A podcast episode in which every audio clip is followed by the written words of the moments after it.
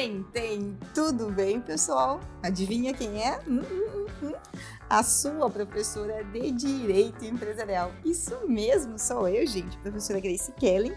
E hoje, essa alegria toda, adivinha? Porque nós vamos trabalhar com a Lei de Recuperação Judicial.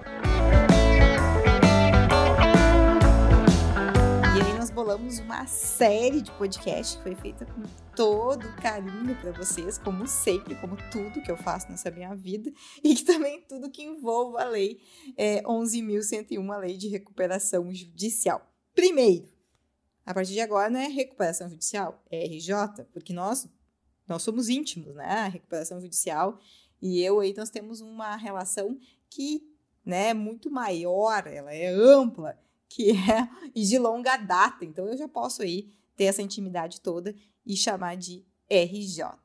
E o tema, então, em relação à recuperação eh, judicial, a RJ, ela é um tema, esse tema inicial é bem a parte que, que, que vai dar suporte para a gente poder fazer os nossos comentários mais ali para frente, ok?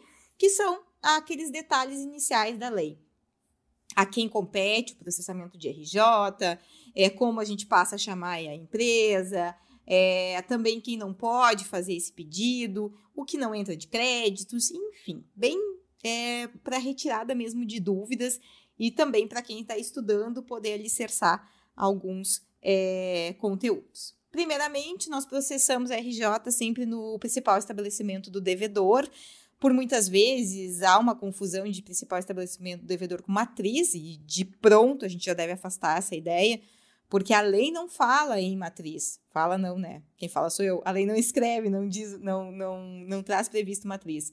A lei traz previsto o principal estabelecimento devedor, que se entende por meio de análise jurisprudencial, que é o local em que essa empresa tem o maior vulto de contratos, o local em, em que essa empresa aí tem a sua administração, os seus contratos, o seu maior número de negócios.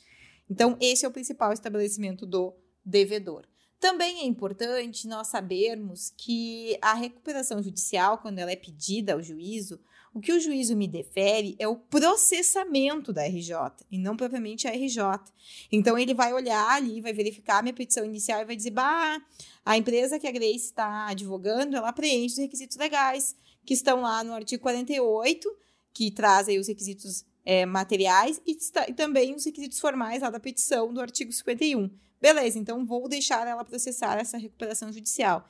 É isso que o juízo faz, né? Não necessariamente dessa maneira simples que eu estou dizendo. Mas, é, por, mas ele permite que a gente processe essa recuperação judicial.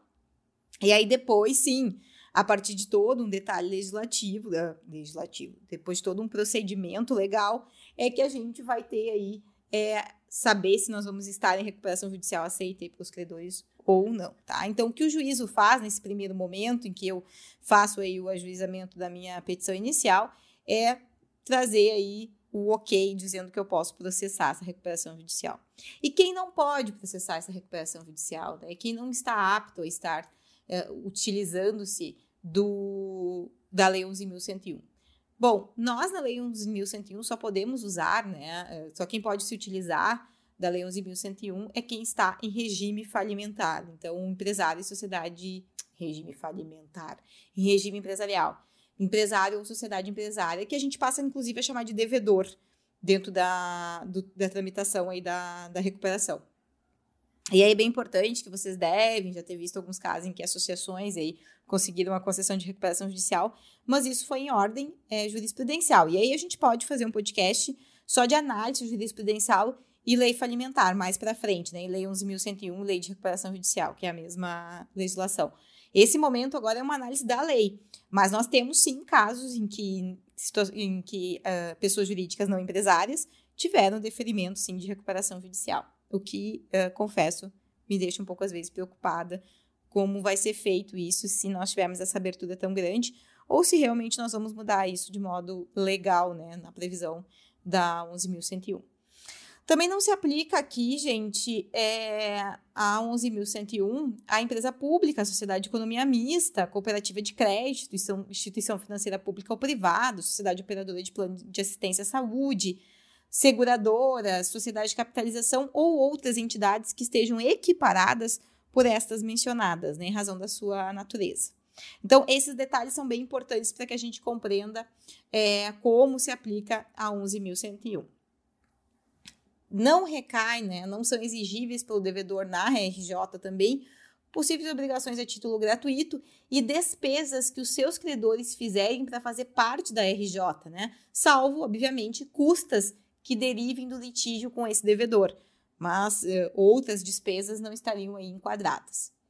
Importantíssimo, né? O pedido de recuperação judicial, quando dado o seu deferimento do processamento, aquele ato que o juiz faz no início, ele permite aí que nós tenhamos uh, as ações e execuções suspensas por 180 dias, para dar aí um respiro para o nosso devedor é, poder aí continuar nesse período, é, né, até para poder fazer as tramitações é, com mais calma, é, juntada dos documentos necessários, enfim. Então, a própria legislação, ela traz para nós essa previsão lá do artigo 6 parágrafo 4 que é a suspensão.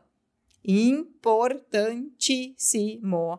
Demandas ilíquidas e demandas é, trabalhistas, elas continuam tramitando a ação, tá? Até porque nós não temos ainda valores ali.